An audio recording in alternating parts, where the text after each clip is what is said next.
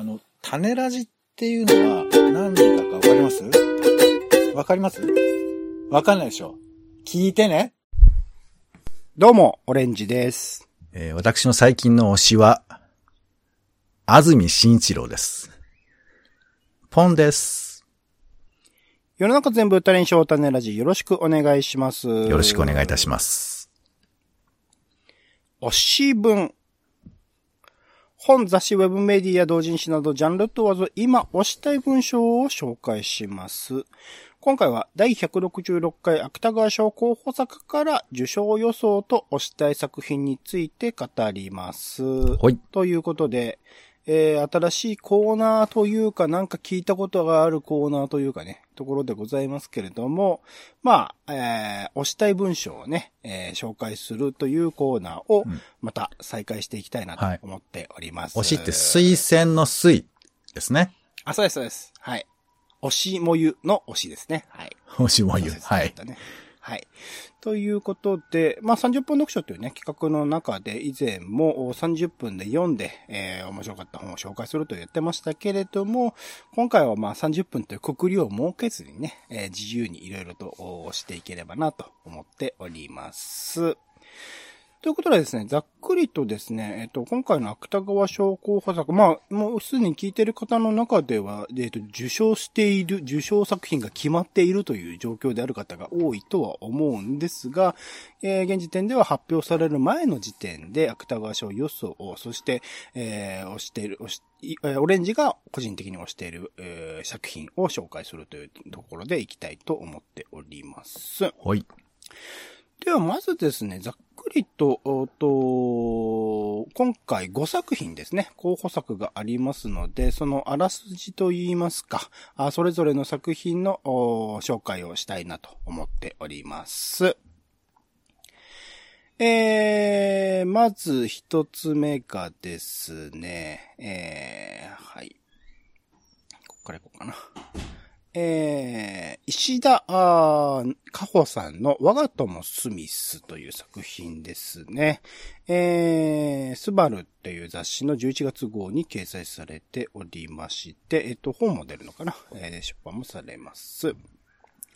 えー別の生き物になりたい筋トレに励む会社員ユーノは G ジムで自己流のトレーニングをしていたところ大島からあボディビル大会への出場を勧められ本格的な筋トレと、えー食事管理を始める。しかし大会で結果を残すために筋肉のみならず女らしさも鍛えなければならなかったということで、えーいわゆるまあボディビル大会という世界、ボディビルの世界に入る女性の話が、我が友スミスでございます。こちらもデビュー作なんだな。1991年埼玉県出身の方です。石田加穂さんの作品ですね。若いなはい。えー続きまして、えー島口大樹さんのオンザプラネットですね。こちら群像という雑誌の12月号に掲載されています。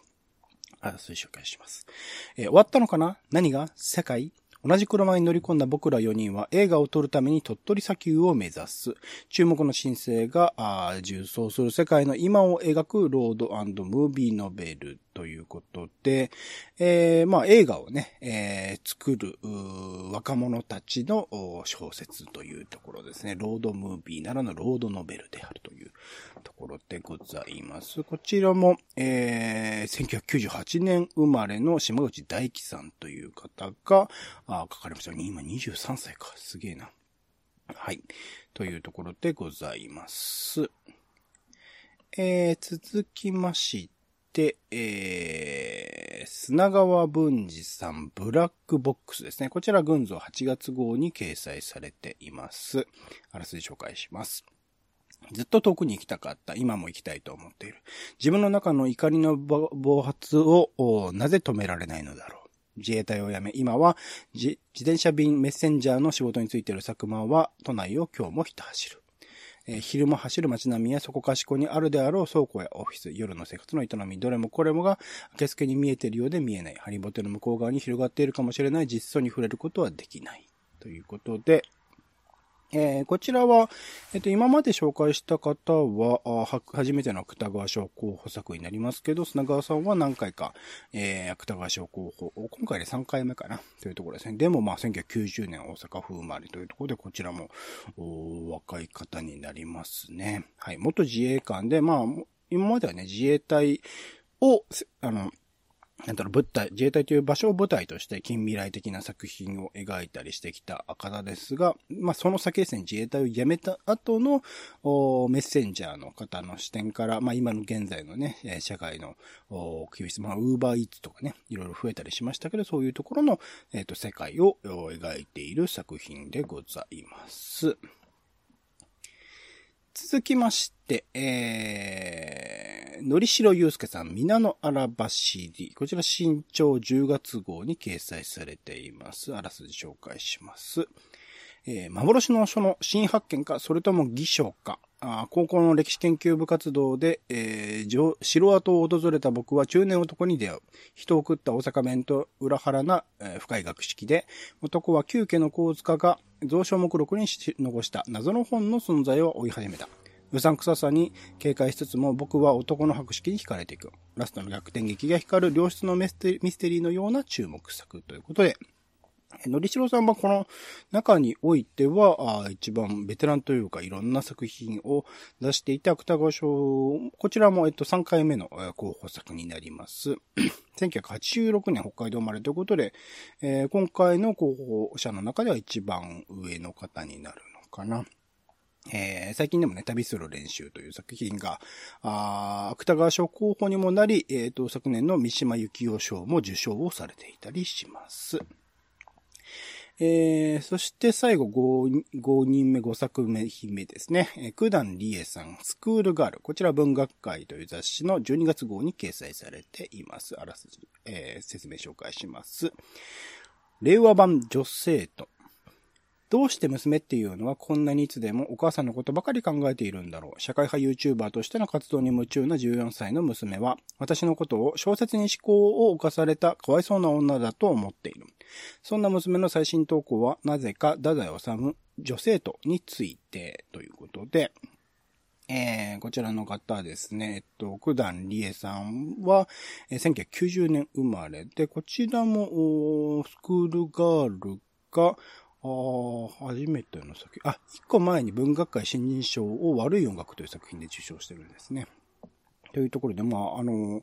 こちらもでも、あの、キャリアとしてはすごく若い方になってくるかなというところで、かなり全体を通して90年代生まれがいよいよ中心になってきている形ですね。島口さんが一番若いのか、1998年か。というところでございます。まあ、どんどんどんどん若い才能がね、この文学界、えー、純文学の世界にも出てきているという状況ですが、この中での、えっ、ー、と、まあ、個人的な推しと今回ですね、芥川賞候補作が、えー、重なっていて、えー、僕の芥川賞予想としては、えー、最後の方に紹介した2作品ですね。のりしろゆうすけさんの皆の荒走りと、えー、くだんりえさんのスクールガールのダブル受賞というところが、あまだ発表されてない今の時点、まあ収録日のね、当日に発表されるんですけど、えー、そのダブル受賞というところを予想しています。ということでですね、えー、まあ、推し本がその2作品になりますので、えー、順に、えー、紹介していきたいなと思っております。ということで、えっ、ー、と、九段理恵さんのスクールガールという作品から先に紹介しますが、まあ、さっき言った通り、このスクールガールという作品、えー、タイトルがですね、えー、スクールガール、まあ、女性とという、僕これ残念ながら、あの、ー、未読で、これからまた、あの、青空文庫とかで読もうかなと思ってるんですけど、太宰治の女性とという作品が実は下敷きになっていて、他の人の話を聞くと、全体的にその構成からして、え朝起きて夜眠るというところで終わるという、その話の構成からして女性とという作品に、まあ、なぞらえたではないですけど、すごく近しい構成になっているという話なので、これはまあ後から読んでみないと僕わからないなとは思ってるんですが、個人的に面白いなと思ったというか、いろいろと考えさせられたのは、その、社会派 YouTuber という、まあ、あの、グレタ・トゥーンベリさん以降と言っていいのかな、まあ、もうその前からずっといらっしゃったと思うんですけど、若い、まあ、Z 世代という今、くくりの中で、積極的にその政治的なことについて発言したりとか、あ運動自体もね、えー、行動としても実際に動いている方って結構、実感値としても増えてるなと思うんですけど、これ一応設定としては近未来なの話で、えー、何もかもがこう AI とかで、えっ、ー、と、できるようになってる。まあ今もほぼそうなりつつありますけど、より進化して、いろんなことを AI が認識してくれて、えっ、ー、と、生きてる人、そこに生活してる人たちのニーズを叶えてくれる。掃除だって料理だって何だってこう、コントロールしてくれるような社会っていうものが設定されている。そこにおける、まあ、娘が社会派 YouTuber になっている。で、お母さんは、あのー、娘からは馬鹿にされるというか、今の時代のことを何にも分かってないって言われるんだけど、実は昔からものすごい量のの本を読んでいる方で、そこからいろいろなことを考えているんだけれども、まあ、旦那さんが、あのー、えー、結構、え、偉い人で、まあ、家庭的には裕福だったりとかして、その中に、家庭の中においては、あのー、なんか小説ばっかり読んでるとか、本ばっかり読んでいる、まあ、かわいそうな人だよねって娘からも思われてる。おそらくは、あの、旦那さんからも思われてるかもしれないっていう、う状況で、そこでその、あのまあ、現実を捉える社会派 YouTuber、現実に対して物申したりとか、いろいろなニュースとかを取り入れていく社会派 YouTuber っていうものと、小説っていうものを読むっていうことの、まあ、対立軸というか、あの、比較がされるんですよね。小説っていうものが、なぜ必要なのか。小説っていうものが、その、単にその現実にこう流されるままではなく、このお話の中で、えっと、大切、大きな説としての、あの、ニュースみたいなものと、あの、小さな説としての小説っていうものの比較っていうのも行われてたりするんですけど、その、いわゆるその、ずっと残っていくもの、それこそ太宰治の女性ととかも未だに残るけれども、その太宰治の女性とが発売された時期のニュースのことって、ちゃんと、あの、みんな理解してるみたいなところが語られたりとかして、その小説っていうものが小説たるゆえん、小説っていうものを、ある種、まあ、読むべきっていう風な強制はしないんだけれども、小説っていうものの、まあ、魅力みたいなものを、ちゃんとこう今の時代、2022年、まああまりなかなか小説っていうのは読まれにくくなってる、ベストセラーっていうのも生まれにくくなってる時代にあって、その小説っていうものの意味みたいなものを、まああの、読者に考えさせてくれる、その、まあ、近未来という設定ではあるけれども、まあ、十分に今現在社会派 YouTuber みたいなものの説得力というか存在感というのが出てきている中での、その比較した時の、まあ、もちろん安易にこう、社会派 YouTuber っていうものをこう、批判するっていうものではなく、両方あっていいんだけど、でも小説もその中においてある意味はあるよねっていうことを思わせてきてくれるような小説っていう、なんか、あのー、そこの構造の面白さっていうところをすごく感じた作品でしたね。後半結構あの、予想もしないような展開もありつつも、あのすごく、あの、なんだろう、その話としての面白さがありつつも、なんか俯瞰で見たときに、メタ的な視点で見たときに、そういう小説っていうもの、ああ、なるほど、これは素晴らしいよねっていうふうに、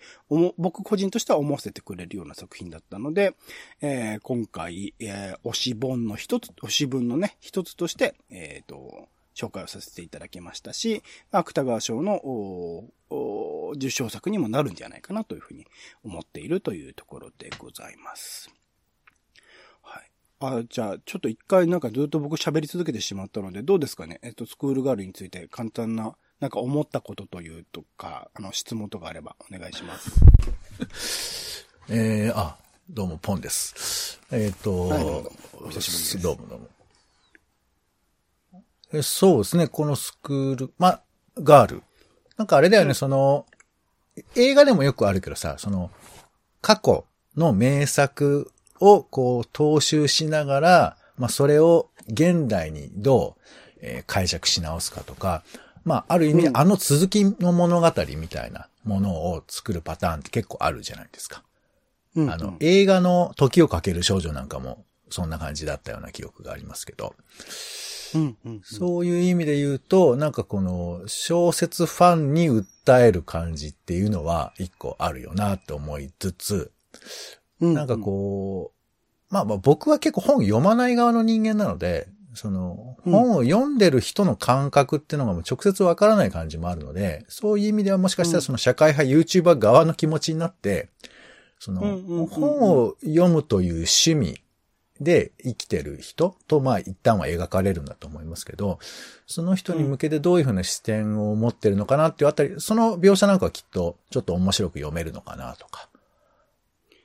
そうですね。うんなんか確かに僕も娘さんが、まあ14歳という設定でありますけど、うんなんか娘さん側の気持ちで最初の方読んでるんですけど、だんだんだんだんそこら辺が結構ぐるんぐるんって回っていく感じですうね。ん、そうだよね。だからまあ、世代で分けちゃうとそういうふうに分かりやすく分かれるけど、実は自分の立場ってどちらにも存在するし、まあ、もっと考えればいい。本を読むっていう娯楽自体が、あの、うん当初は多分ね、その、そんな、あの、何？なんか遊んでばっかりの一個に加えられてたのかもしれないわけじゃん、昔は。うんうん。それが今となっちゃね、本を読む人偉いみたいな感じになっているわけですから、まあそういう繰り返されてるな、うん状況も踏まえて、えー表現と付き合うことみたいなことをなんか思い返せるような話なのかなって想像はしますね。そう、そんな感じ。そうですね、そうですね。読んでないですあけど。と、その、本当変化が面白いんですよね。うん。その、まあ、女性とっていう作品に娘さんも出会うんだけれども、そこからの変化とかもすごく文体としても面白いというか、うんあこれはなるほど映像化となんか違うなっていう感じがするんですよね。うんあんまそこら辺ちょっとね、あの、気にしながら見てほしいんです。ある、とあるあの、ダダイオサムの女性とについての文体についての言及があり、そこからの、その、そこで、ここから小説の中で描かれる文章自体の変化っていうところも、うん。すごく面白かったりするので、そあーこもぜひ読んでほしい。そうねそれうまいなって思いました、僕は。うんやっぱ小説っていうものならでは、テキストならではの表現っていうことはなされている作品だっていうところも評価としては高いところですね。そうね。なんか小説もほら、どこからかで交互体に変わってるわけじゃないですか。喋り言葉。こううん。あはいはいあの変換なんかは、まあきっと紛糾した人も、まあいたのかな当時。なんかそんなこともあったかもしれないよね、きっとね。そうですね。太宰は多分その前なのかな？うんちょっと詳しくはわかんないですけど、うん。そうですね。そこら辺の変化みたいなものも感じられる。今の視点から。だからどちらからでも、なんか小説好きでも面白がれるし、社会派 YouTuber 的な視点を持っていてもおそらく面白がれる作品なのかなと思うと、いいなと思いましたね。うんはい。というところが推し文1本目ですね。九段理恵さん、スクールガールでございます。では2本目ですね。えー、のりしろゆうすけさん、皆の荒走りですね。こちらはですね、まあ、皆の荒走りという義書というか、なんか歴史的に、まあ、とある地域、えっ、と、とある城跡があって、そこの地域をこう探索する少年と、そこになんか現れた中年男とのあの話なんですけど、実際にそのあの場所が具体的に示されるんですよ、この作品においては。あの、皆川という地域が、あと、えっと群馬県だっけ茨城だっけなにあって、で、そこの、あの、まあ、のりしろさんって、まあ、過去の作品、えっと、旅する練習とかでも、えっと、具体的な、えっと、旅する練習においては、えっと、東京の方から、え鹿島、茨城県の鹿島という地域、まあ、鹿島アントラーズのおスタジアムがあるところの近くのお旅館かな？カフェかな？に、までの、えっと、旅をするっていう話を描いて、そのプロセスにおける実際の地元の歴史とかのお話とかが並行して描かれながら、ら二人の、その時は、えっと、おじさんと、えっと、めいごさんか。のコンビでえ歩いていくって話を描いてますけど、今作においても、具体的な地名がめちゃくちゃ出てくるんですよね。その地域を、こう、調べるっていうプロセスが描かれ、その中には実際にその現実世界において存在するいろんな場所の歴史なり今の現状なりがこう描かれるというところで、そのえっ、と、その町、えっ、と、場所に、皆川、えー城跡、城跡っていうところに、えー実際にあるものをベースに、そこにあったかもしれない本について、えー探していくっていうミステリー形式になってるんですね。だから、なんて言うんだろうな。何が近いかなってちょっと今すぐには思い出せないんですけど、なんか現実世界の、まあ、歴史ミステリーみたいなことの感覚的には近いのかもしれないですが、なんか、こう、木をてらったというか、うん、一つの説としてこんな感じですよ、みたいなっていうよりは、本当に現実にある謎を解いているような感覚にさせてくれるものなんですね。そこら辺だからプロセスをすごく細かく描いているし、とあるその蔵書目録っていう、なんて言うんだろうな。自分自身が、まあ、持っている本について過去に記したものがあるんですけど、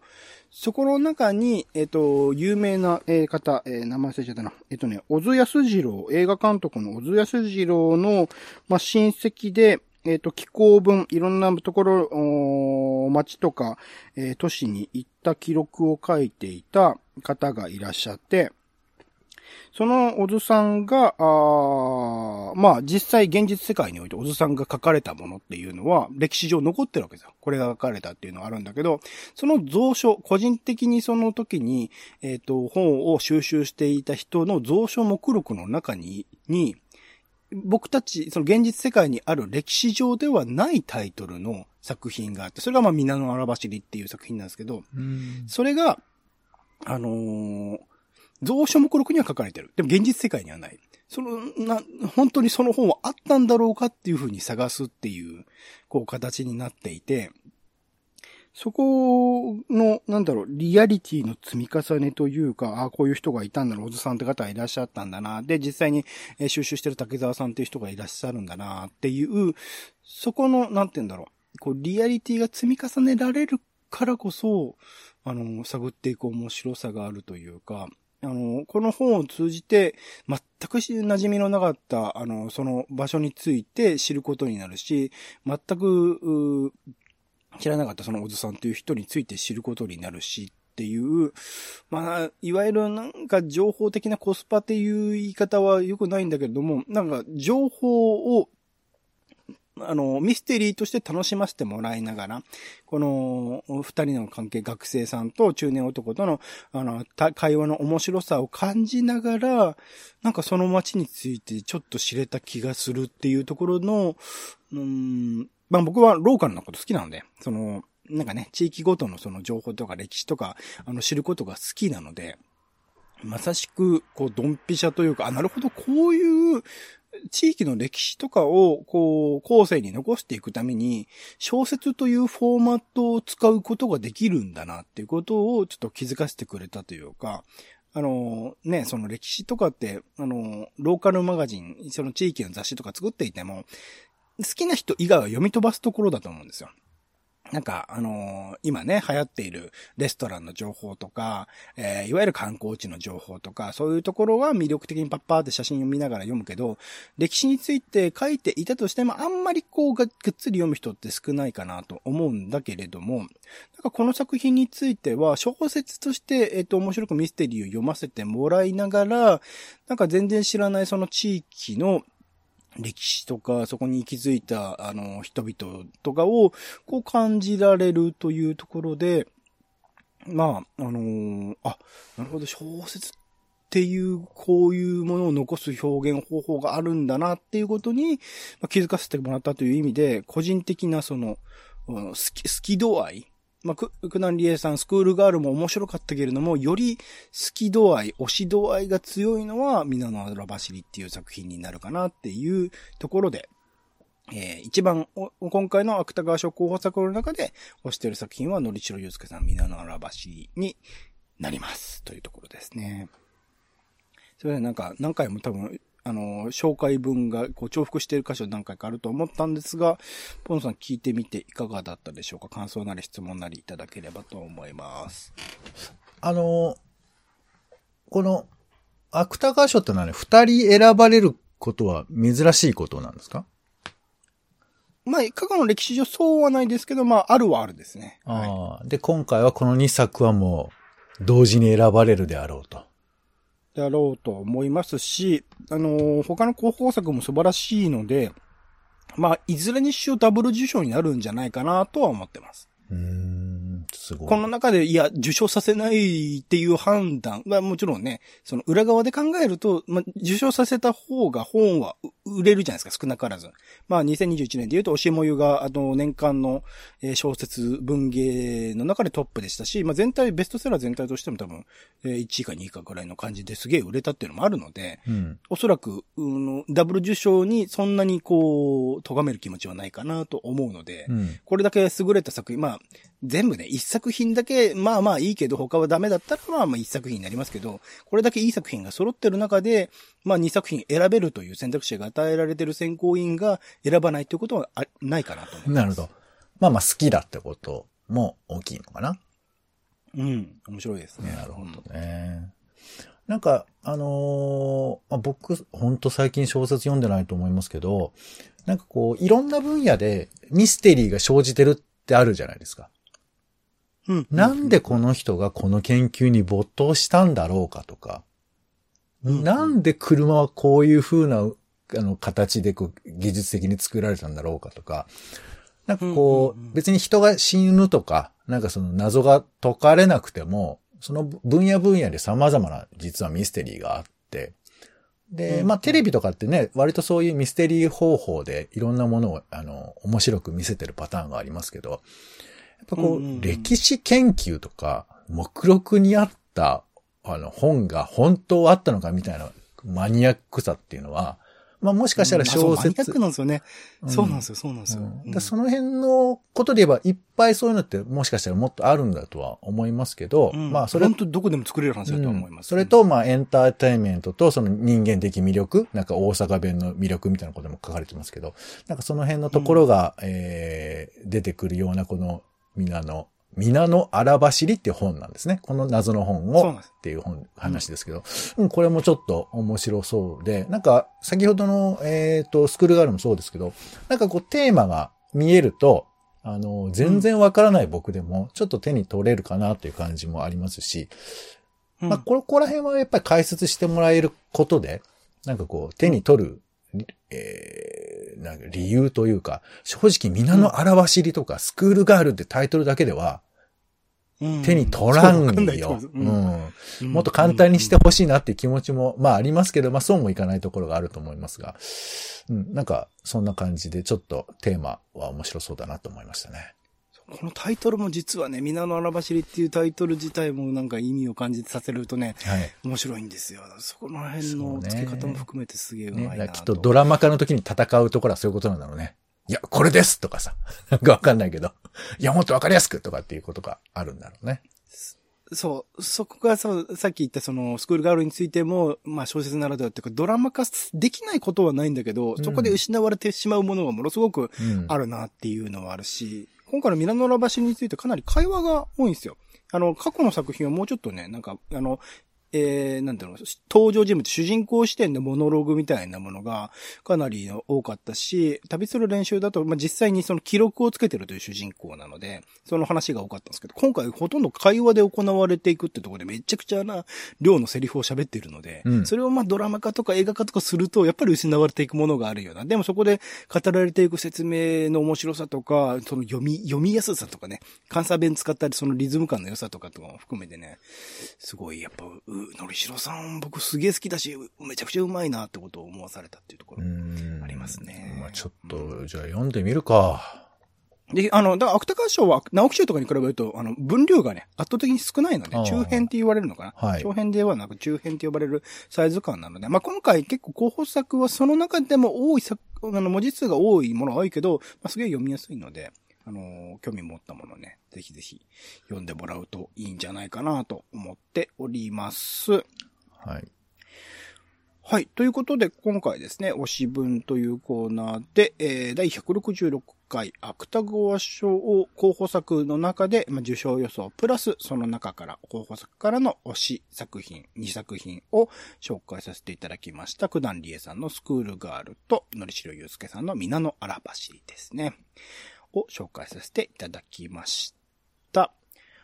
はい。お相手はオレンジと、えー実はこっそり今チャレンジしてる本が、テヘランでロリータを読むという本ですね。読書家についての本なんですけどね。えーはい。また読み終えたら話したいと思います。ポンでした。種ラジ、また。タネラジは、ポッドキャストや Spotify などでほぼ毎日配信しています。音声で配られた内容はブログで補足を、更新情報は Twitter でお知らせしています。また、番組の感想や質問もお待ちしています。公式サイト、タネラジ .com のお便りフォームから送ってください。Twitter など SNS でハッシュタグタネラジで投稿いただくのも大歓迎です。